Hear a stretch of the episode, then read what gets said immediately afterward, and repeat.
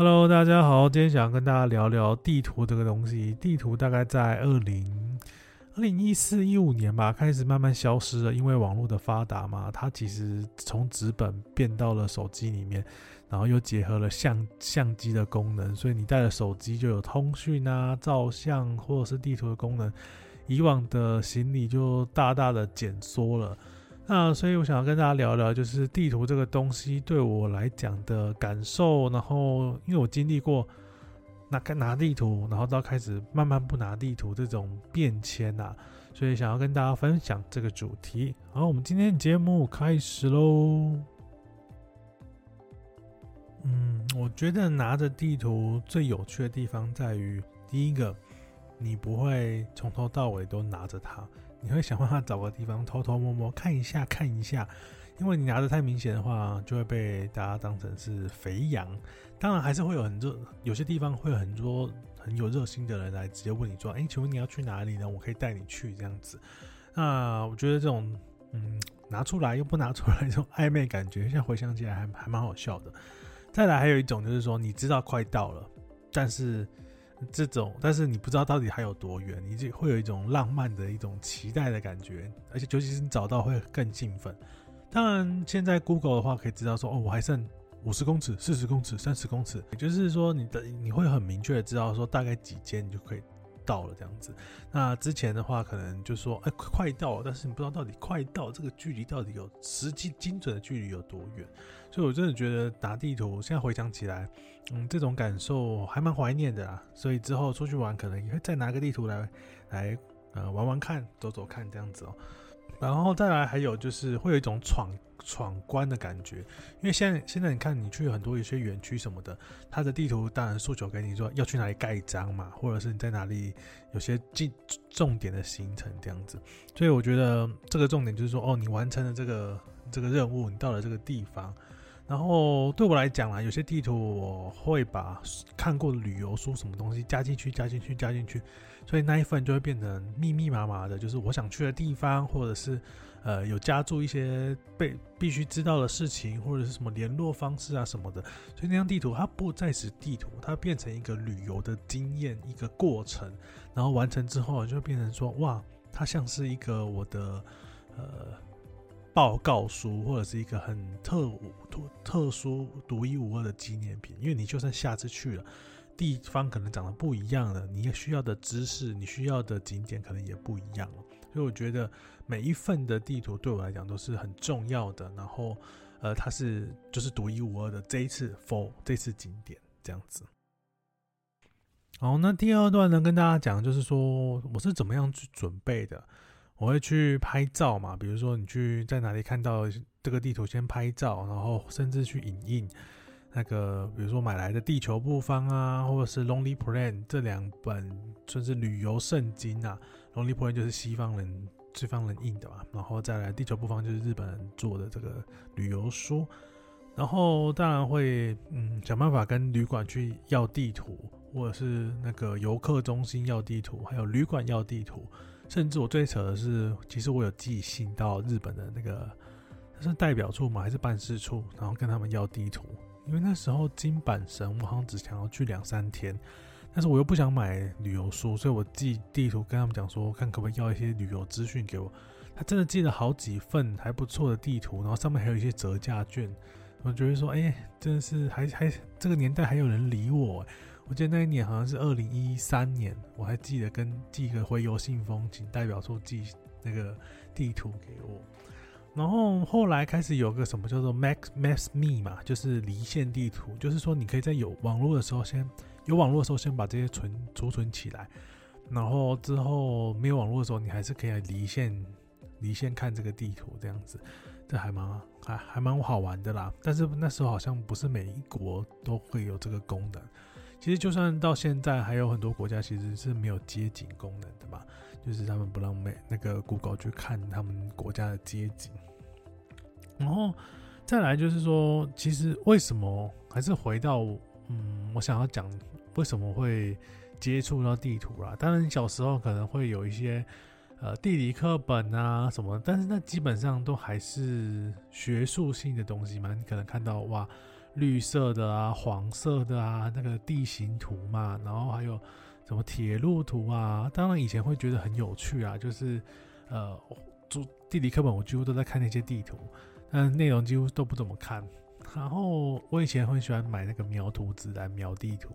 然后然后把一些重点画上去，就哎、我就读完了这样子。课本内容我都不喜欢看，我就只是真的只喜欢看地图。然后也也有一点印象，就是小时候发现我爸就是在家里没有空的时候就看看地图，然后他就看那本就是会有那个什么街景啊，不是不是街景，街道的那个每个县市的乡镇的地图，然后还有地区的地图。然后还有什么国道哪哪的地图，然后哪里要下交流道，他平常就这样子不断的看，不断的看。而且我后来发现，我们出门他根本都不用把这本带出去，他都把所有的地地图都已经存到脑中了。他闲暇之余就是看地图，然后出出去的时候根本就不需要任何任何这个导航，真的会比较麻烦，就是可能某些山路可能不知道怎么走，那当然就问人这样子。所以那时候那本地图真的是可能就像是我爸的所圣经吧，他就会把地图背得滚瓜烂熟的。那后来我自己到出国的时候，就会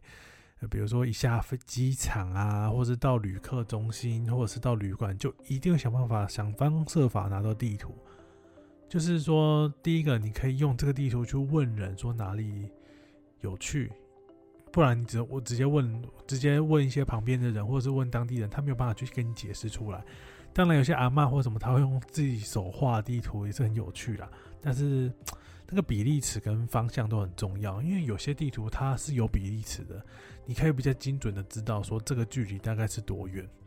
啊，不不会差距太大。有时候差距太大，真的是很很很夸张，就是。你真的走到很累的时候，尤其是东南亚有些地方太阳很大嘛，所以我觉得那有些地图是有比例尺是有它的必要性的啦。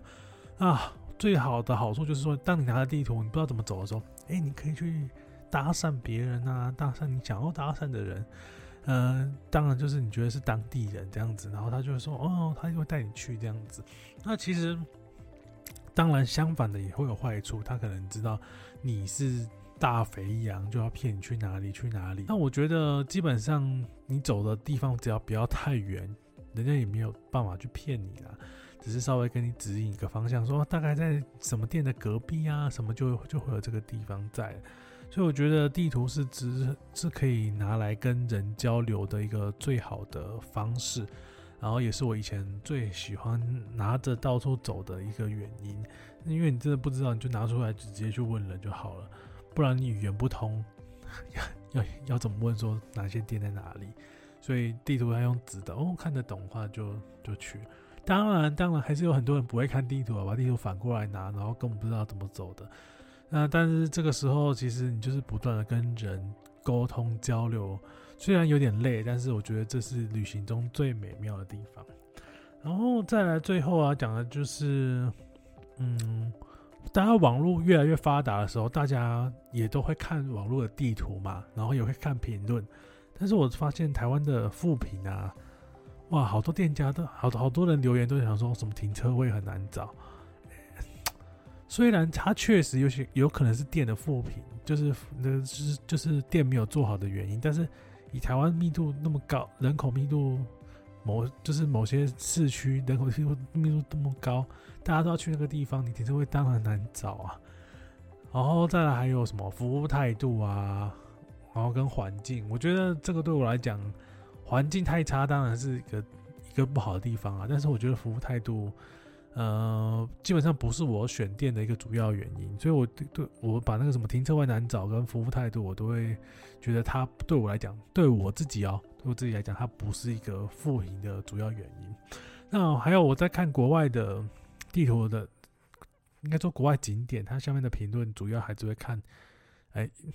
到底换老板、换人经手之后有什么差异？这样子，有些人会留言。还有再来就是乱算钱嘛，所以这两个会是我在意的东西。那最后最后我想要讲的就是，嗯。当我后来开始旅游越来越多地区的时候，就会开始收集纸本的地图，甚至有些纸本地图它其实已经有那个纸的那个毛边存在，可能破掉啊什么，就有那种毛毛的感觉，然后可能就我就会把它收到一个呃袋子里面储存，这样把它保存起来。因为有时候开始你不知道要买一些什么东西，不管是给别人还是给自己，呃，像像我的习惯，我不会去存一些车票啊或者是门票，第一个它会褪色。第二个，其实对我来讲，这个就是移动的过程，我不会在上面有得到太多的、太太多的一些感受。虽然你会认识人，但是我觉得对我来讲，那些东西，第一个很杂，第二个我就是不太喜欢留这些东西，所以我会后来就开始把地图当做我这一次的纪念品，然后可能在旁边加注一点笔记啊，哇，这就是我的整个整个旅程的一个一个证明吗？或者一个回忆这样子。然后不，嗯，大概就是这样子啊，就是突然想到一个主题，想跟大家聊聊啊，不知道大家有没有经历过这个地图的时代？那地图来讲，对你来讲又是一个什么样的重要的意义呢？或者是你有什么样的想法，然后都可以留言，然后或者是呃呃寄信来，这些都可以。只要你看到有可以留言的地方，你听到的地方，你听到的收听方式一定有可以留言的地方啊。好，以上就是这一集。好大家拜拜。